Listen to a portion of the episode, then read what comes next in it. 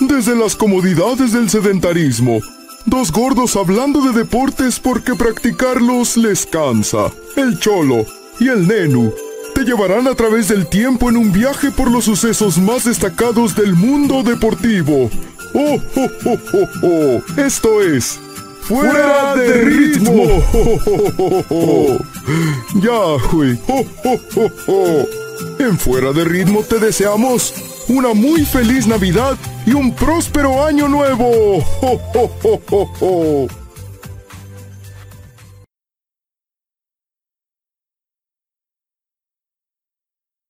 ¿Qué tal? ¿Cómo están? Bienvenidos a una historia más de Fuera de Ritmo, el podcast en donde los gordos les hablamos de deporte. Y hoy, desentonando en esta gordura eh, podcastera, se encuentra con nosotros por primera vez, aparte. cierto, ¿ah? Primera vez, sí, sí, sí, primera vez eh, en este podcast desde un duelo fron- fronterizo en esta ocasión, porque es de Tijuana. Desde nada, DJ. nada de duelos, carnal.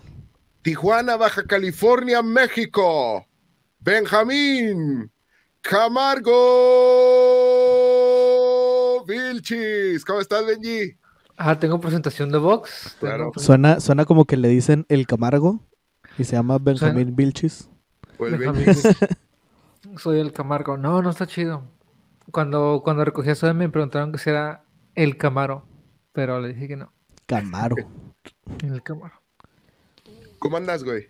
Todo bien, carnales. Gracias por la invitación. Aquí muy contento de estar en el podcast de mis amigos. Ya tenía que llegar, tenía que llegar. La neta, güey, ya, ya hacía falta. Porque ni cuando estuvieron todos, güey. No, no, no, ese día no pudo. Ah, sí, es cierto.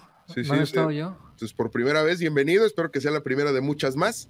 Este, y pues ya también escucharon hoy al Cholo Álvarez desde Ciudad Juárez, robándole la playera a su sobrino, al parecer. Desde Juaritos. Este- ¿Cómo andas, güey? Todo chida, güey. Un poco apretado por la playera, pero. Ah, Se te más, nota. Se te nota un poquito nada más, no mucho. Oigan, eh, mira, hemos ya estado constantemente, y por decir constantemente, creo que son dos o tres veces con esta, este, que ya no nos ponemos tristes, que ya no salimos agüitados, Ajá. que ya salimos eh, con una sonrisa en nuestra cara después de que grabamos. Y ya ¿no? fue muy choque. No, no, no, no, no. Ah. Entonces vamos a seguir bajo esa misma línea. Ah, Vamos a seguir bajo esa misma línea inspiracional, una línea eh, de motivación, una línea muy, muy, muy interesante, que además creo que todo mundo conocemos, porque es sobre fútbol en esta ocasión. Creo que es mi primer, mi primer tema de fútbol. Se me que sí. Sí, bueno, pues ahí va. El día de hoy, nuestra historia comienza en el suroeste africano, en la ciudad de Avillán, el país de Costa de Marfil. Un 11 de marzo de 1978 es la fecha de nacimiento de Didier Ives Drogba Tevili, mejor conocido como Didier Drogba, el elefante más importante de todo Costa de Marfil Chiquito, considerado para güey. muchos uno de los mejores jugadores africanos de la historia. En donde con el Chelsea marcaría su nombre con letras de oro, consiguiendo la primera Champions League para los Blues en el 2012 en Múnich ante el anfitrión Bayern Múnich, con un gol de último minuto para mandarlo a la larga y posteriormente victoriarse o salir con la victoria en tanda de penaltis. Toda historia evidentemente tiene sus inicios y por eso nos remontaremos a la infancia de Didier Drogba. Dicho sea de paso, este episodio se llama El fútbol como mensaje de paz. Así que ahí les va. A la edad de cinco años, Drogba se mudó a Francia con el hermano menor de su papá, o sea, con su tío. Jugó en equipos juveniles y a los 18 años, ah, para esto, regresó a Costa de Marfil porque no se adaptó primero a Francia Después lo regresaron otra vez para Francia y ya no pudo eh, volver. Él siempre lo ha dicho, ha estado totalmente identificado con Costa de Marfil hasta la fecha y este, ya después de ahí empezó su carrera como futbolista en clubes cuando era en las inferiores hasta llegar a ser lo que fue. Eh, a los 18 años debutó en la, en la Liga 2, este, ¿cómo se dice 2 en francés? Du, la, en la Ligue 2, no sé. con Le Mans Vale. un equipo que se llama Alemán. A la edad de 21 años firmó su primer contrato profesional. Es como, como cuando hablaban, a los 21 años firmó su primer contrato Ya. profesional Ya está y viejo, güey. ya, güey. Y la catapulta en su carrera fue la temporada 2002-2003, cuando anotó 17 goles en 34 partidos con el Guiñamp de la Ligue On. En ese mismo año fue convocado por primera vez a la selección de Costa de Marfil y anotó su primer gol en febrero del año 2003 con la selección. Tras irle relativamente bien en el Gui- Guiñamp, no sé cómo se pronuncia, el Olympique de Marsella solicitó sus servicios en el 2003 por la cantidad de 3.3 millones de euros. Rápidamente, Didier se convirtió en el goleador del equipo, terminando como tercer lugar de la tabla de goleadores en la temporada 2003-2004 con 19 goles en la Ligue On. En la Copa de la UEFA anotó seis goles ayudando al Olympique a colocarse en la final, en donde perdió contra el Valencia de España. Tras un nivel en constante crecimiento, era hora de probar nuevos aires, nuevos retos, de conquistar nuevas historias para el ahora máximo anotador histórico de su país. La brújula apuntaba hacia la isla de Reino Unido con el Chelsea, equipo al que arribaría en la temporada 2004-2005, después de que se pagaron 24 millones de euros para que su llegada se hiciera posible convirtiéndolo en el futbolista marfileño más caro de la historia. Esto no sé si hasta la fecha, y probablemente sí, ¿eh? 24 millones de euros. Este. Mm. Porque aquí es más, es Gerviño, creo que es de Costa de Marfil, ¿no? También. Gervinho. Sí, que Gerviño, así es. Pero no sé ni en qué equipo está jugando ahorita, entonces no creo que valga ni los 24 en este momento. Mm, Salomón Calú, a lo mejor. No sé, pero eh, en, esa, en esa época, el más caro de la historia. Probablemente, probablemente hasta la fecha. Ahí sí desconozco. Pero en esa época sí.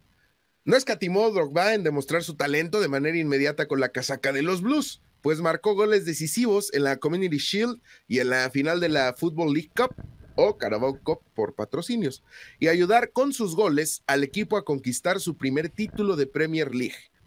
Se consagró en el 2006 como uno de los mejores delanteros del mundo, tras conseguir el bicampeonato con el Chelsea en la temporada 2005 y 2006, y de ser ya además el capitán y titular indiscutible en su selección de los elefantes. Pero el legado de Didier, que su nombre además significa hombre fuerte y deseado por todas, es mucho más grande. Ay, güey. está bien Está interesante. pesado, está pesado ese nombre, güey. Sí, está Sí, bien. sí.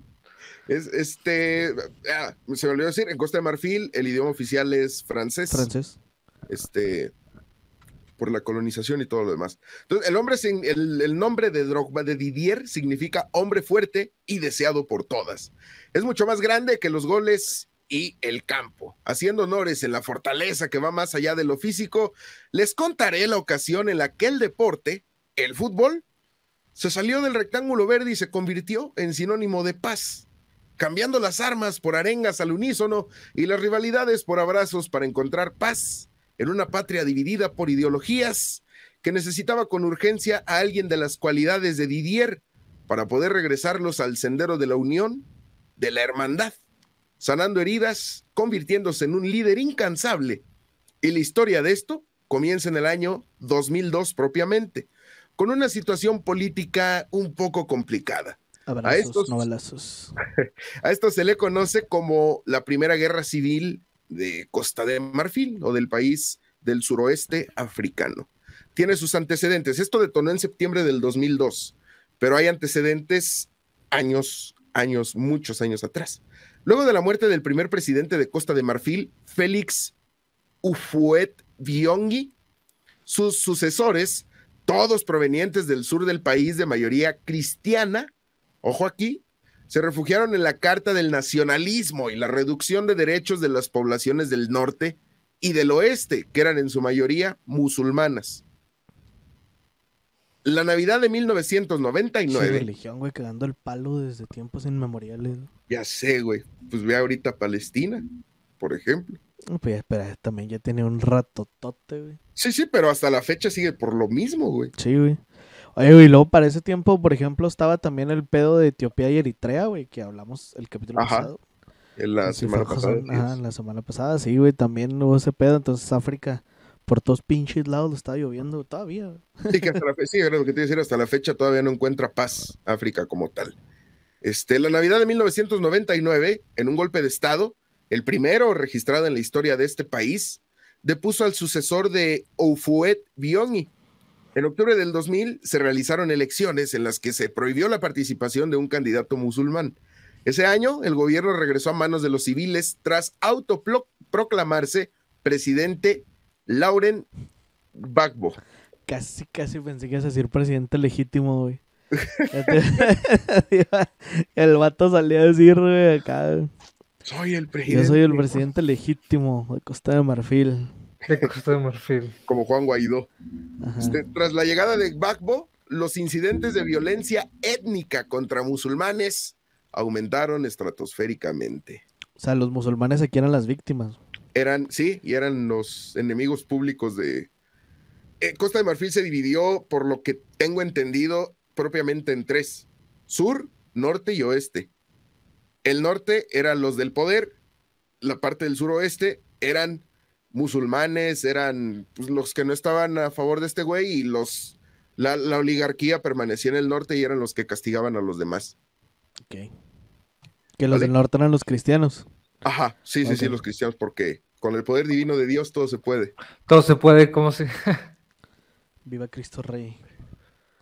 Así es. Dios plan. Dios plan. Amén. Amén, hermano. Dios plan. El 19 de septiembre del año 2002, mientras Laurent Gbagbo se encontraba en un viaje diplomático en Italia, estalló una rebelión en el norte y oeste del país por parte de militares opositores al gobierno y la política discriminatoria de este haciéndose llamar Movimiento Patriótico de Costa de Marfil. Suena mucho a las FARC, ¿no? Lo que produjo eso una... Sí, eso sí se podrían llamar morenos. Ay, güey. Güey.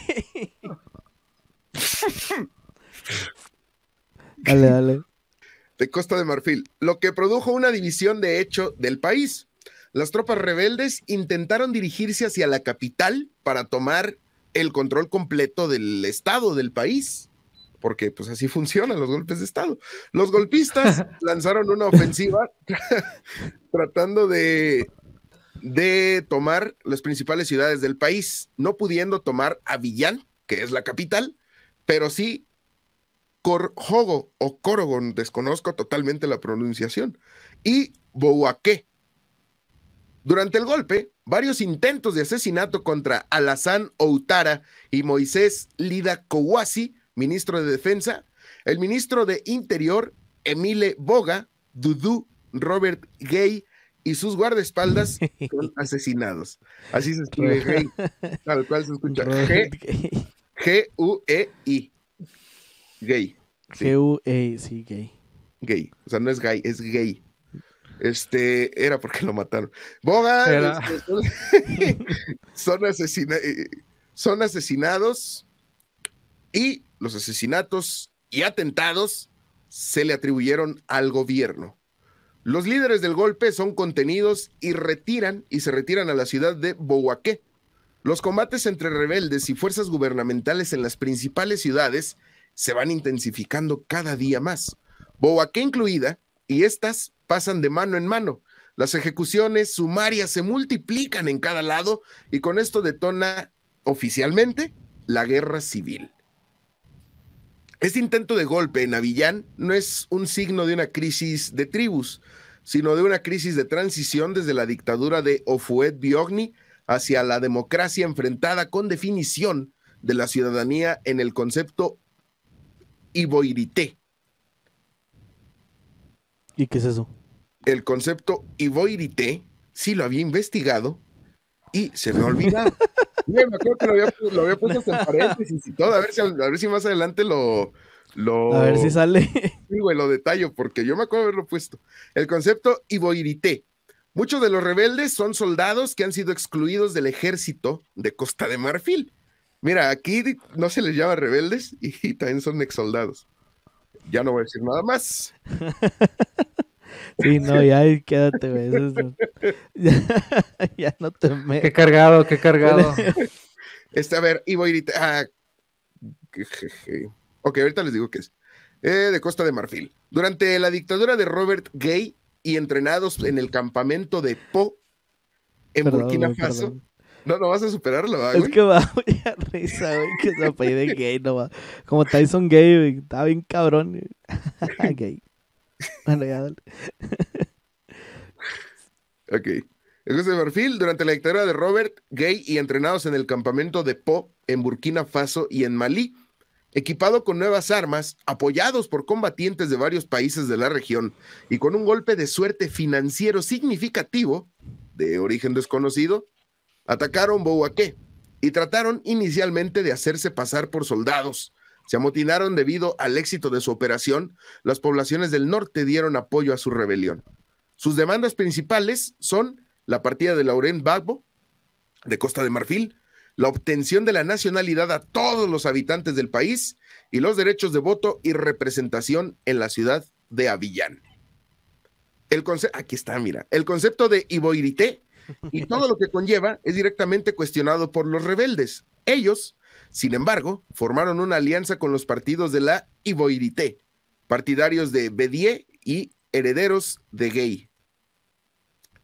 Ok, Seguimos sin saber qué es Ibu. seguimos sin saber. Yo creí que ya lo había visto, pero no. Entonces, este, ahorita les voy a decir, ahorita les voy a decir qué es la Iboirité, porque no voy a quedarme con la duda. Hasta noviembre. Suena como Ivory, como Costa de Marfil. Entonces han de ser como que los marfileños de de veras. Algo así va a ser, güey. Los nacionalistas, Casi, casi te lo puedo afirmar por lo de Ivory, por Ivoirité. Se escribe I-V-O-R-I, ¿no? Sí, sí, sí, así como se escucha. Sí, sí, sí, sí. Ay, eh, bueno, trae la palabra Ivory entonces seguramente va a ser algo así de que como que los verdaderos marfileños.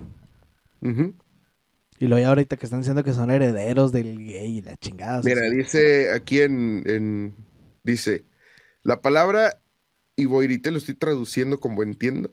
Algunas veces traducida al inglés como Ivoirity, fue primeramente utilizada por Henry Conan Bédier en 1995. Esta inicialmente hacía referencia a la cultura común de identidad de todos los que vivían en Costa de Marfil. Eh, sí. Soy la marañonga, me cae de madres. Bueno, sí. Este, herederos de gay. Hasta noviembre de mucho, hasta noviembre, muchos sindicalistas, estudiantes, opositores políticos del RDR o cercanos a la RDR, que es el partido de, de este Lauren Gabbo, creo, sospechosos de estar detrás de la rebelión y activistas de organizaciones comunistas son ejecutados por la policía o militares. 300 personas en total han sido asesinadas en el otoño de 2002. Cientos de extranjeros o personas sospechosas son masacradas por las FANSI y mercenarios liberianos. Masacres similares tuvieron lugar en la zona rebelde, dando como resultado el escape al sur de Costa de Marfil. ¿Qué pedo, güey? Te quedaste trabado. Juan. de la zona rebelde, dando como resultado el escape al sur de la Costa de Marfil, un millón de entonces llamados desplazados. Un millón de bandas se peló para otro lado. Uf. El bombardeo de los helicópteros del ejército lealista causan muchas muertes en la población civil en noviembre y diciembre del 2002, especialmente en el pueblo de Pelesi, en el oeste. En el mismo periodo, una masa de decenas de cadáveres se han descubierto también Momoko Soe tras el paso de las fuerzas leales. Los rebeldes afirman luchar en contra de un gobierno que les niega derechos civiles y derechos religiosos además de no compartir la prosperidad del sur con las zonas pobres y desérticas del norte del país. Por su parte, el gobierno de Laurent Gbagbo considera a los rebeldes como un grupo de desertores ávidos de poder y sostenidos por el gobierno de Burkina Faso, cuyo interés es desestabilizar la región. Chinga. Ante, eh, sí, güey. ¿Y esos güeyes ante- nomás por joder o qué? ¿O ¿Qué Como, ahí? como villano de cómic, güey. Sí, güey. Los de Burkina Faso. En Burkina Faso fue donde asesinaron al periodista español, güey, al, al, al que se infiltraba en, para hacer este, documentales y todas esas cosas. Sí, es cierto. Que fue hace no mucho, de hecho. Ahí fue donde lo asesinaron. Sí, pues todo esto fue en el 2003, ¿no? 2008 estás contando. Y el periodista lo mataron el año pasado, ahí mismo en Burkina En Faso. Burkina Faso. Ajá. Güey. Y de hecho comparte frontera. vale verga. Burkina Faso y Costa de Marfil comparten frontera. Algo de ver ahí de algún pase militar o algo, güey, que quiera. Burkina Faso. Sí, seguramente. O alguna. algún mineral también puede Mm, ser. Ándale, sí es cierto. Sí, porque Burkina Faso está arriba de Costa de Marfil, o sea, está Costa de Marfil, Burkina Faso, hacia arriba a la derecha y arriba a la izquierda está Malí, que ahí en esos dos países fue donde entrenaron a, a los opositores. Bueno, Ante este escenario, a Drogba le importaba poco ser varias veces nombrado el mejor jugador de África del año, ser admirado por todo el mundo y seguir triunfando. Lo que en el fondo más ansiaba el elefante mayor era que su pueblo volviera a tener paz, porque la admiración vale poco cuando en tu país la gente muere de hambre, de un cañón, o donde a los niños les es más fácil entregarles armas y que salgan a luchar y perder la vida a disfrutar la misma. En paralelo, el fútbol africano decidía a sus representantes en el Mundial de Alemania 2006. Costa de Marfil, un punto por atrás de Camerún, llegaba con opciones de clasificarse por primera vez a la Copa del Mundo. Ambas selecciones jugaban el 8 de octubre a la misma hora. Camerún jugaba en Egipto, Costa de Marfil en Sudán. Era la jornada que decidía cuál selección africana iba a ir al Mundial de Alemania 2006. Los elefantes despacharon su encuentro se por la vía. columpiaban. ¿Eh? Se columpiaban. Se columpiaban en la calificación. Para calificarse al Sí, Mundial. sí, güey, sobre la tela de un sudanés. De un camerunés. Como veían que resistían, fueron a invadir Burkina Faso.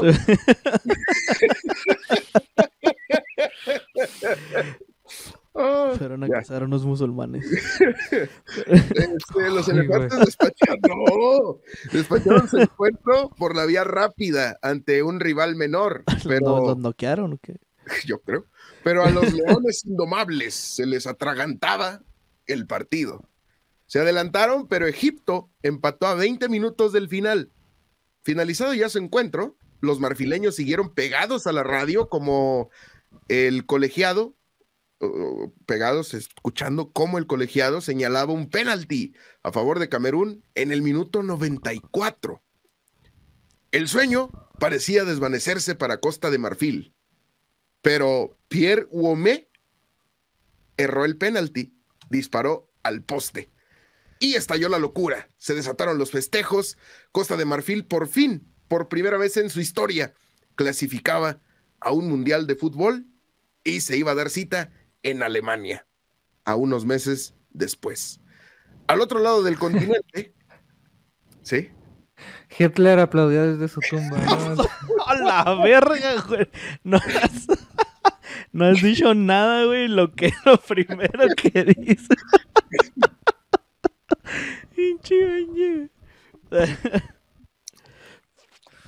Dale. Al otro lado del continente, Costa de Marfil se sacudía tras lograr por primera vez el billete para la Copa del Mundo. Sin embargo, el sismo de mayor escala estaba aún por llegar. Y no sucedió sobre el pasto verde ni sobre la cancha. Sucedió en un estrecho vestuario del estadio sudanés de Al-Merik. Una cámara se coló para seguir las celebraciones marfileñas. Y en eso, Drogba, en medio de las celebraciones y el- la efervescencia de haber clasificado por primera vez a una Copa del Mundo, toma la palabra, agarra el micrófono, ve fijamente a la cámara,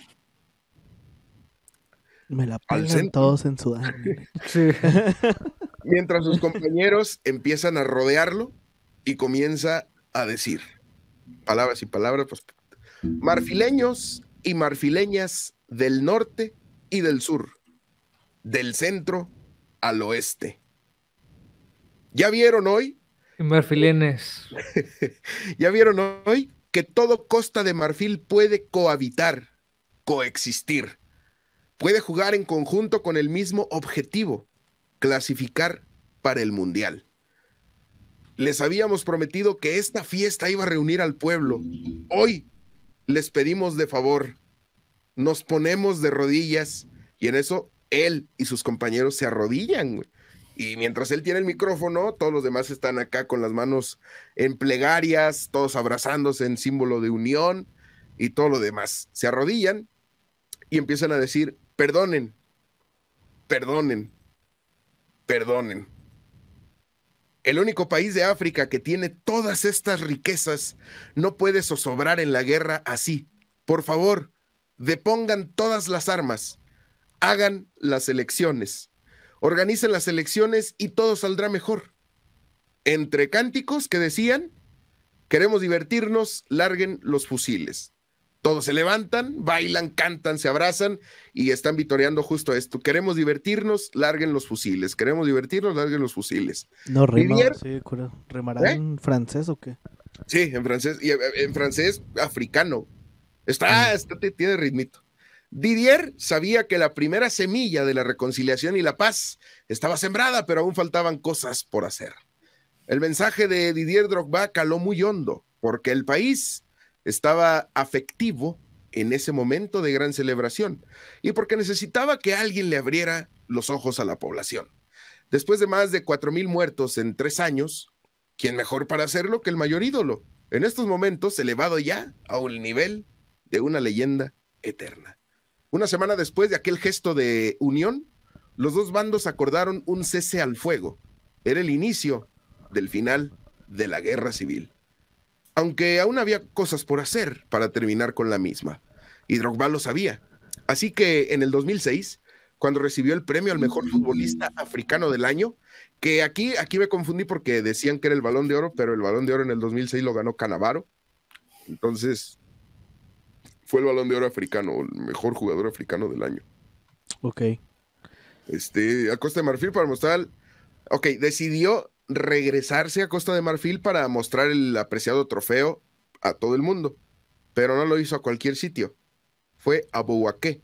Es una de las ciudades que habían ocupado los rebeldes opositores al gobierno y que habían instalado ya un cuartel general, y además de las más afectadas. Y ahí volvió otra vez con el discurso a solicitarle unión al pueblo. Al año siguiente buscó algo más complicado y de un mayor simbolismo. Un partido de la selección nacional en la misma ciudad Bouaké. Era llevar la unidad del país en su máxima expresión al lugar más conflictivo. No fue fácil, pero con mediación de Drogba las autoridades políticas y futbolísticas al final accedieron. Estaba claro que no iba a ser un partido de fútbol cualquiera. Se confirmó cuando varios ministros del gobierno fuertemente escoltados entraron en el estadio de Bouaké, el territorio con el que llevaban cinco años de guerra. Entonces se entona el himno nacional de Costa de Marfil. El presidente de Costa de Marfil y el líder rebelde lo cantaron uno al lado del otro. Drogba supo en este momento que la guerra civil había terminado. Y dice, ver a los dos bandos juntos, cantar al unísono el mismo himno de mi país, fue muy especial. Sentí que Costa de Marfil volvía a nacer. No es de extrañar que al día siguiente, tras la victoria, ah, porque además Costa de Marfil ganó, güey, y ganó 5 a 0. ¿A quién No, le pues- ganó, güey? Eh, ahorita creo que no, que no, no dije a quién. A Marruecos, creo que fue a Marruecos. Ok. Si la memoria no me falla, fue a Marruecos. Igual ahorita te lo confirmo. Un país musulmán, güey. o para- ¿Qué es lo que pero se iba a decir eso? Sí. Fueron lo que se buscaron, güey, a madre. No es extrañar que al día siguiente, tras la victoria de Costa de Marfil 5 a 0, un diario local tu- titularía cinco goles para borrar cinco años de guerra, ni que al año siguiente a Drogba le incluyeran entre las 100 personas más influyentes del mundo. Él solito había conseguido apaciguar una guerra de un, fin, un final muy difícil.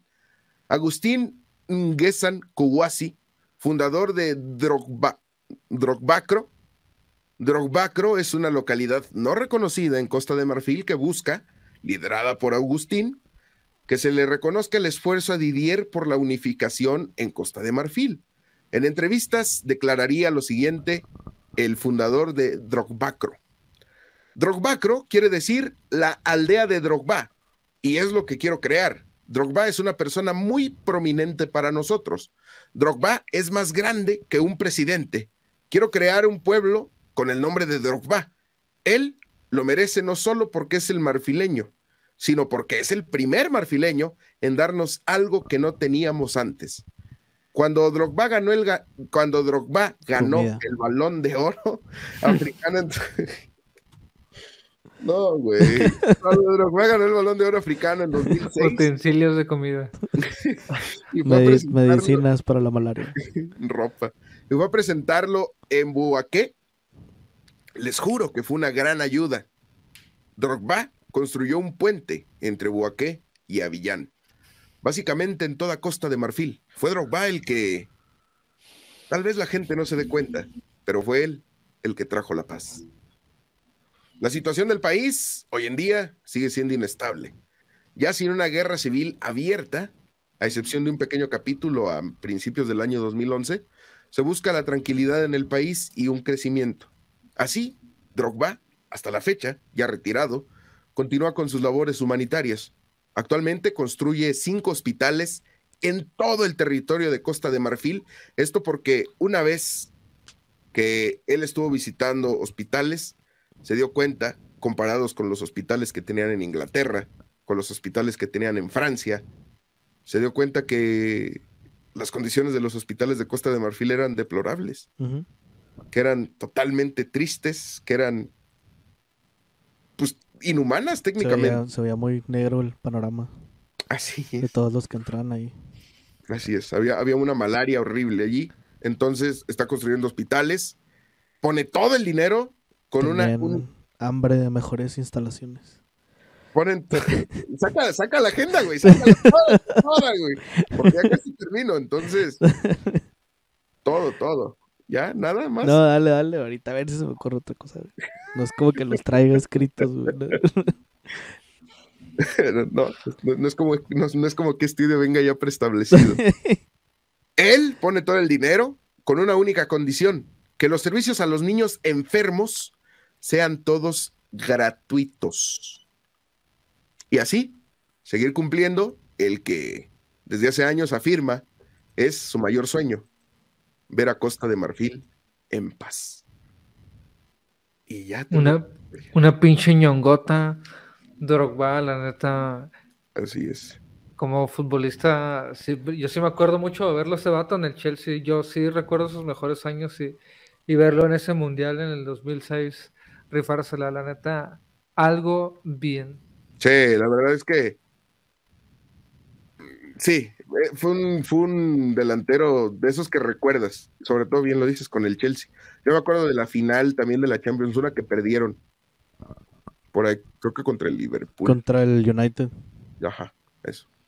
Sí, güey. Sí, yo me acuerdo más bien del partido que... Simón, cuando le robaron en las semis contra el Barça, güey, también. Contra el Barça también. Sí, también ahí Drogba se puso acá bien. El, hay un GIF muy famoso, bueno, un video muy famoso donde está diciendo que it's a fucking disgrace. Porque les dieron acá un chingo de. Un chingo de tiempo al Barcelona para que pudieran empatar. Empataron con un pinche golazo Iniesta Simón, pero no debió de haber sido. ¿No un año después el Chelsea los eliminó ya con el Niño Torres? No me acuerdo, güey. Algo sí recuerdo yo qué pasó. Pero sí recuerdo esa. Y sí es cierto, estaba Drogba en el campo. Que fue uno de mis sueños guajiros que para que, para que llegara aquí a México. lo llegué a escuchar un par de veces que lo mencionaban ahí en el draft. Como, como que había posibilidades. Sí, y me latía el pechito así, que se sentía que me, me emocionaba. Ah, pues sonaba para la América, ¿no? Sí, sí, te digo. varias veces, o sea, un par de años, cuando estuvo jugando en China. Sonó para la América. creo que él se retiró en el en Turquía, ¿no? No, en Estados Unidos. Llegó a Estados Unidos. No, ¿a ah, poco sí? ¿Dónde jugó? Sí, Drogba jugó en Estados Unidos. Ahí te digo cuál fue su último equipo, pero él llegó a jugar en Estados Unidos. A ver, ahorita vemos. Pero, güey, o sea, todo el pinche poder que tiene el fútbol, güey. sí, güey. o sea, porque al final de cuentas, pues nomás es, fue meter goles, ¿no? O sea. Sí. un chingo y bien chidas, güey, y todo eso. ser el capitán y O el sea, darle, líder. darle el primer mundial a, a, a pinche... Costa de Marfil. Ajá, Costa de Marfil, güey. O sea, todo lo que hace, mm, pues un deporte, güey. En este caso fue el, fue el fútbol, güey. Que no siempre se usa, como lo hemos visto en otros capítulos, güey, para aprovecharte, güey, de tu... Y que no te enjuicien, güey, como deberían. O sea, en este... Ajá, güey, en este caso, en este caso, güey, utilizó su poder para el bien, güey. Y lo sigue utilizando, güey. Ajá, Tiene güey, lo- un montón de fundaciones. Es un luchador social. Sí, güey. Y es que hay muchos, por ejemplo, güey, que, que lo siguen haciendo de cosas. O sea, que utilizan, como te digo, güey, su fama y lo que están haciendo para bien, güey. Pero, o sea, al grado de, que- de frenar una guerra en un país, güey, o al Sí, grado güey. de, de querer unificar, güey, este tipo de situaciones. O sea, no hay muchos que yo sepa, güey, que deportistas en general, no solamente futbolistas, güey, que usen esa, ese poder que tienen, güey, para, para ese pedo, güey. Fue el Sí. Phoenix. No, y, Phoenix y que se Rising atrevan. de la y que se segunda de Estados Unidos.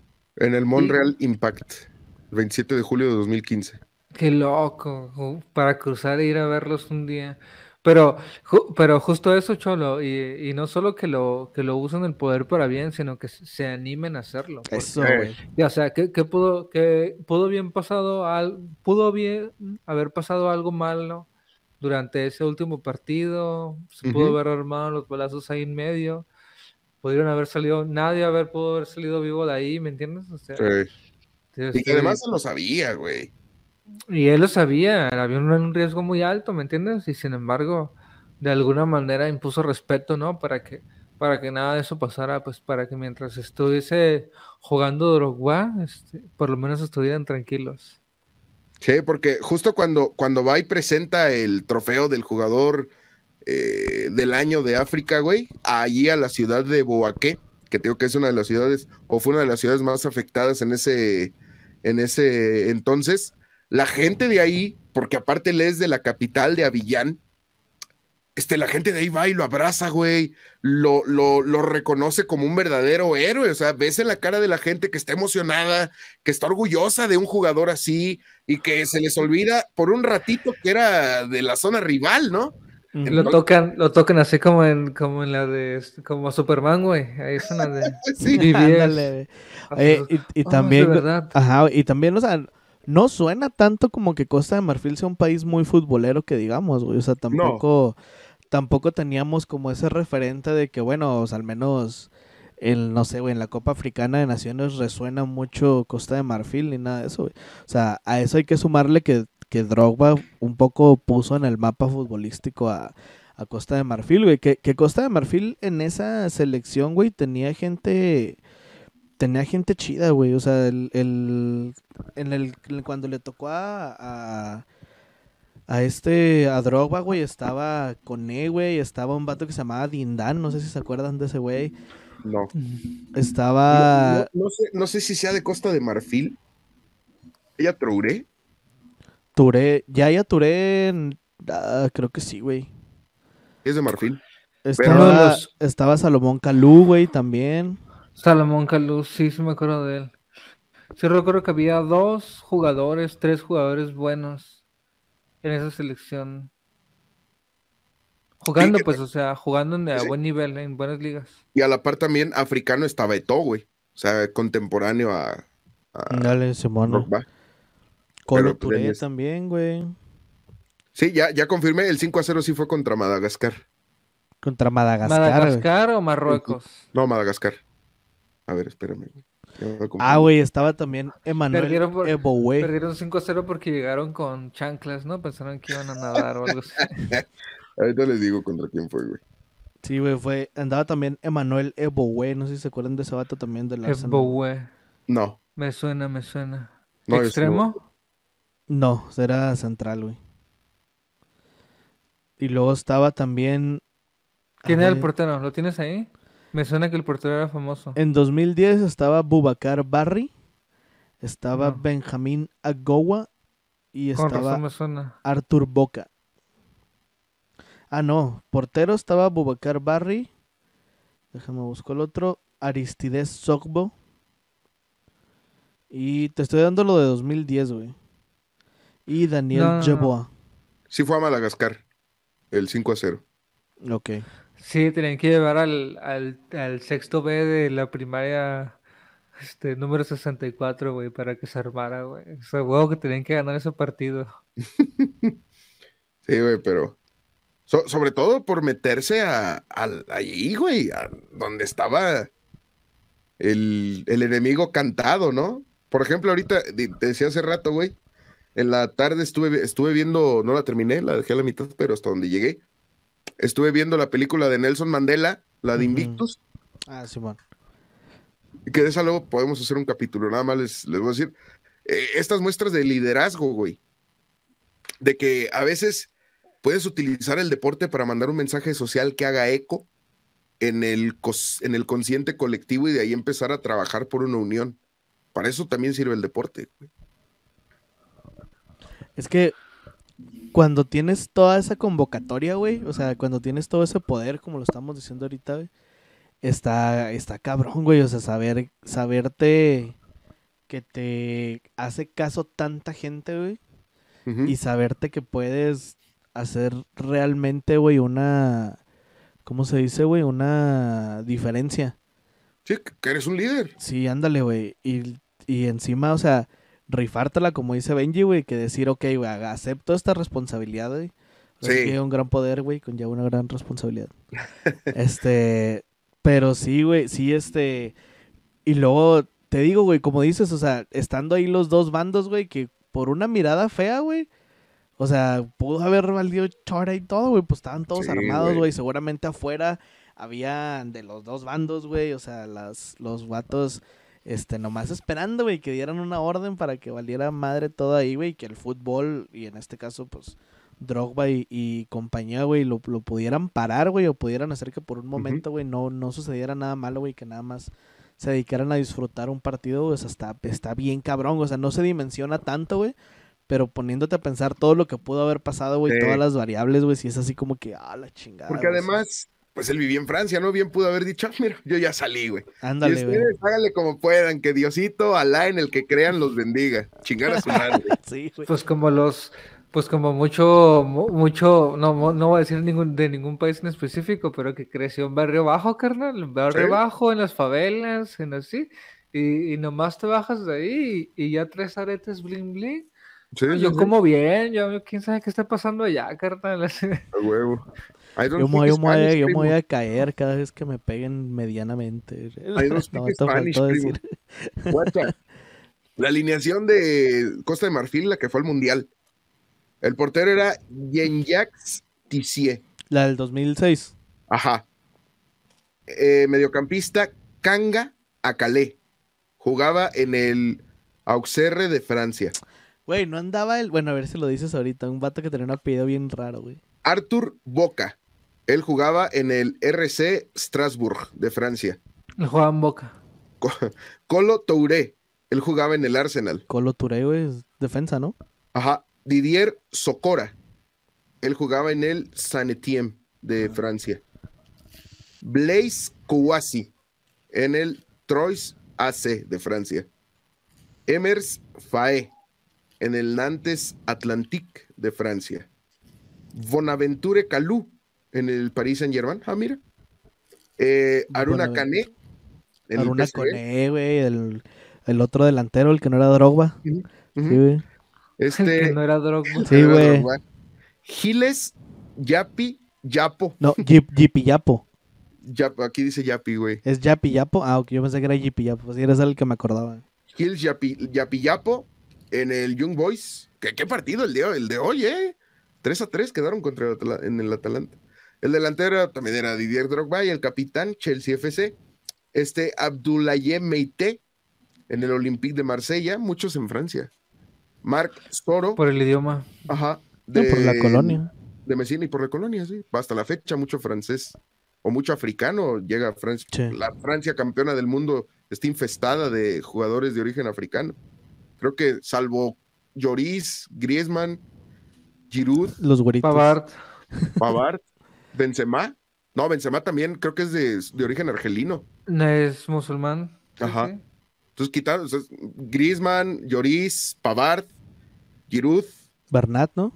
Bernat y este, el que juega en Juventus, Rabiot. Salvo, salvo ellos, güey, todos los demás siendo- son de origen africano.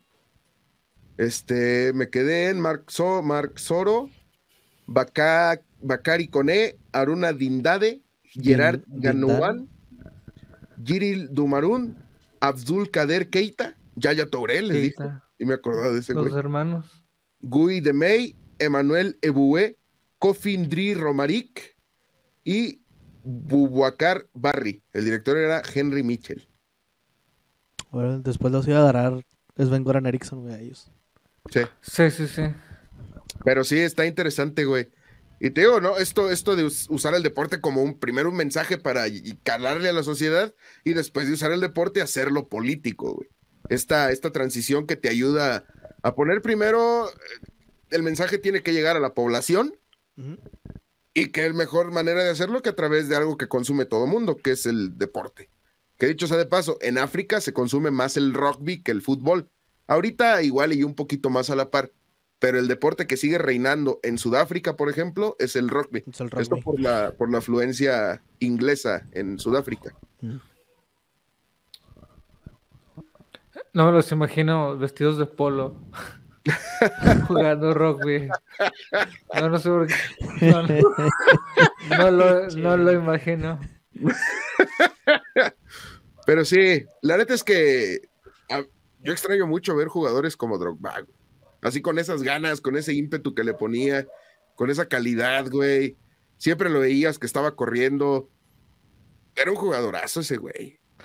No, y todo eso midiendo dos metros de, de alto y unos. 50 de ancho el cabrón. O sea, Eh. una pinche cosota así. Sí, Sí, era un era una cosota, sí, era sí, una- era un literal, era una, sí, inclusive dentro de los marfileños se miraba grande.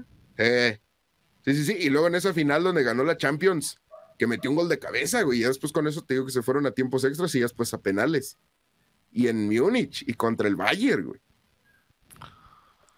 Oye, el Bayern también repleto de figuras, güey. Ah, es que todo estuvo, estuvo... Eh, güey. Sí, güey, lo, lo de lo de Drogba, sí, güey, definitivamente. Para todos los que lo vimos jugar, güey, o sea, independientemente de quién le vayas, este, sí es uno de esos jugadores que siempre quieres en tu equipo, güey, de los que no, de los que te caen bien, güey, donde, donde ande. Eh. Sí, sí, de, sí. de los que buscas en el FIFA, güey. Sí, ándale, güey. Sí, la neta es que- era jugadorazo, güey. Era, Y, era una pues, bestia. Simón. Era una bestia. Y pues sigue haciendo activismo, que eso es importante. Creo que eh, ya, ya cuando entiendes esa parte de que ya estás en una esfera social totalmente distinta a la de las demás personas y que ya tu capacidad te permite ayudar y lo haces, creo que ya, aparte que habla muy bien de ti, creo que ya entendiste algo más en esta vida. Exactamente, Eso es lo que pienso yo.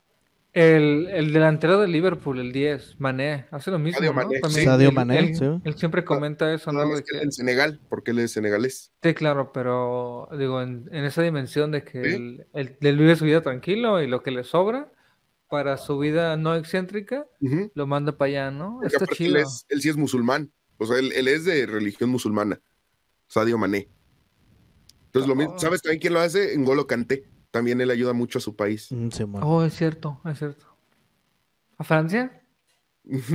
lo ayudó a ganar un Le ayudó, campeonato del mundo. le- le ayudó a ser campeón del mundo. Sí, sí, Vicky. ¿De dónde es Cante, güey? Kanté. Uf, no sé. Pero ahorita te digo. Debe ser algo. Yo de Kanté me acuerdo mucho cuando lo de Sala. Pues mira, el el vato- nacimiento, según es de París. ¿Eh? Sus papás, o a lo mejor. Pues, La ascendencia. Ujú.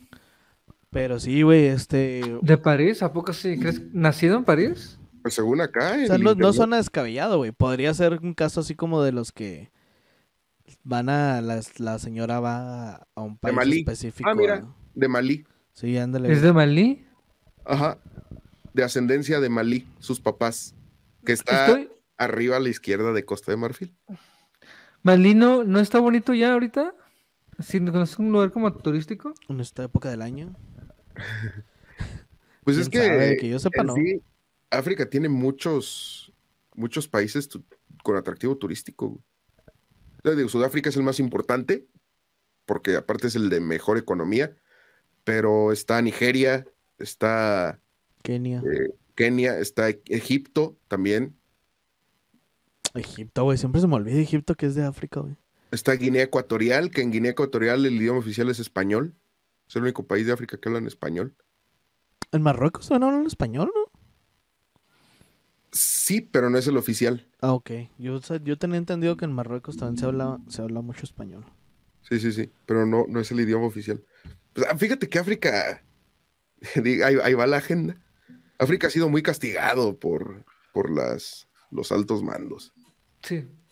Estuviste a nada de decir por el capitalismo. ¿Entiendes quiénes son los altos mandos? Este, pero, pero es un continente muy interesante, o sea, es, es un continente el, el- el cual puedes aprender mucho, Hay mucho que explotar. sobre todo en Libia. Este, Oye, me puse a revisar así ascendencia de un poquito de los de los de los mor- de los morenitos de Francia los y- morenitos. y los papás de Mbappé son de Camerún. Sí, Fíjate, ese Camerún del, del jugador que se perdió, fíjate, ni yo diría que hasta mejor que todo, ¿me entiendes? sí, Del jugador que se perdió Camerún. sí, güey. Pero sí, este, sí, te digo, África está bien interesante, güey, y, y, y te demuestra este tipo de historias, ¿no? Lo, la semana pasada lo vimos con esta Hassan, ajá, que es eh, la, la atleta que hizo lo que nadie pudo haber hecho, güey, y de origen, y aparte en atletismo, güey, que es una demandante de a madre, este, Sí, de origen etíope, pero ya compitiendo con, con Países Bajos o u Holanda, ¿no? Pero sí, te digo, África está bien interesante, güey. Pasados de lanza. El mismo Lati lo dice, güey. O sea, ese güey es- quedó muy enamorado de Sudáfrica, tal vez que aprendió Swahili. Ah, ese es el pinche idioma, güey. Se pasan de lanza con esa cosa, güey. Sí, güey. Que, se, que parte de sus sonidos es acá. Idiomas. Clics y la chingada. Es como en Oaxaca, güey. Hay una, hay una, eh, una etnia que se comunican a base de silbidos. Ah, sí los he visto, güey. Que hay vatos que sí. No Ajá, manches. güey, así como Ajá, güey, de- y, es algo, güey. O sea, no nada más es un ruido, es algo, güey. O sea, tienen un silbido distinto para cada cosa. para cada "A cosa, Simón. madre". Sí, sí lo, sí, Ah, sí lo he sí, visto esos vatos. Pero bueno, güey, estamos divagando mucho, güey. ¿Dónde te podemos seguir, güey, jamón? Proyectos, güey. Anúnciate aquí con nuestros cuatro, que son los mismos. Tu público. la mitad, güey. Este, me pueden seguir en todas mis redes sociales como Benjis Camargo. Benjis.camargo, Benjis-camargo, Benjis Camargo, todo junto, no me acuerdo, pero siempre es Benjis Camargo. Punto. Este, sí. eh, y en mi proyecto alterno, podcast todos los lunes en todas las plataformas de audio, como Charla entre Caballeros. Es un poquito de comedia y puras pendejadas. Estamos hablando con, con otro amigo, casi, casi nunca tenemos invitados, pero pues espero Ah, tener invitados antes de que se vayan. Se fue Juan, güey. ¿Qué pedo? Despídete, güey, des- des- pues despide tú, carnal. Sé profesional, cierra el podcast. Ah, te digo porque desacomodó todo aquí, güey. Pero bueno, si no regresa Juan, güey, pues ya, güey, muchas gracias. Nosotros nos pueden seguir en Fuera de Ritmo, güey. Este, en todas las plataformas. Eh, estamos en Twitter, en TikTok, en todos lados, güey. Ya subiendo más contenido de Fuera de Ritmo, en todos lados, ya salimos. Y pues nada, también nos pueden seguir en los antigamers. Este, ya regresó Juan, güey. Ya volví. No sé qué, no sé qué hice, güey, pero ya volví. Se desacomoda aquí todo, pero no te preocupes. Ah, te- les digo, güey, nos pueden seguir en los antigamers también, güey. Este, ahí estamos jugando algunos videojuegos, güey, y todos los todos los días hay contenido ahí y los viernes hacemos una transmisión ya completamente en vivo, todos ya nosotros ya hablando con ustedes. Como público y todo lo demás fuera de ritmo todos los jueves, charla entre caballeros todos los lunes, los antigamers todos los días, carnales. Y pues bueno, Juan, ¿alguna otra cosa, güey, que quieras agregar? No, pues nada, síganos en redes sociales, suscríbanse, necesitamos suscriptores, sobre todo en YouTube, por favor, para poder seguirles trayendo estas historias, porque la neta es que nos entretenemos haciéndolas, nos entretenemos trayéndoselas, pero este, queremos llegar a más gente todavía, ¿no? Para, para que valga cada vez más la pena el estar haciendo estas cosas. Síganos en Fuera de Ritmo, eh, a mí en Instagram como Antonio Rancar, y eh, creo que es todo. Podemos ir en paz. pues, carnales, ahí nos guachamos. Fuera ritmianos, sedentarios. Ahí nos guachamos el otro jueves. Al tiro, perros. Bye.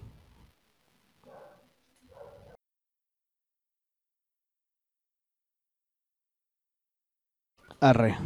Tres, tres años para que lo subas. Soy un señor, güey, dame chance. Ya, ya la subí. Entonces, Pues ya, güey, cuando quieras. Este va. 3, 2, 1 fuera de ritmo. No te espera un creas. momento. Se está, ok. se está subiendo. Ok, ahí va. Cinco. Tres. Es que si no cuento, no, no, no me sale. Dos.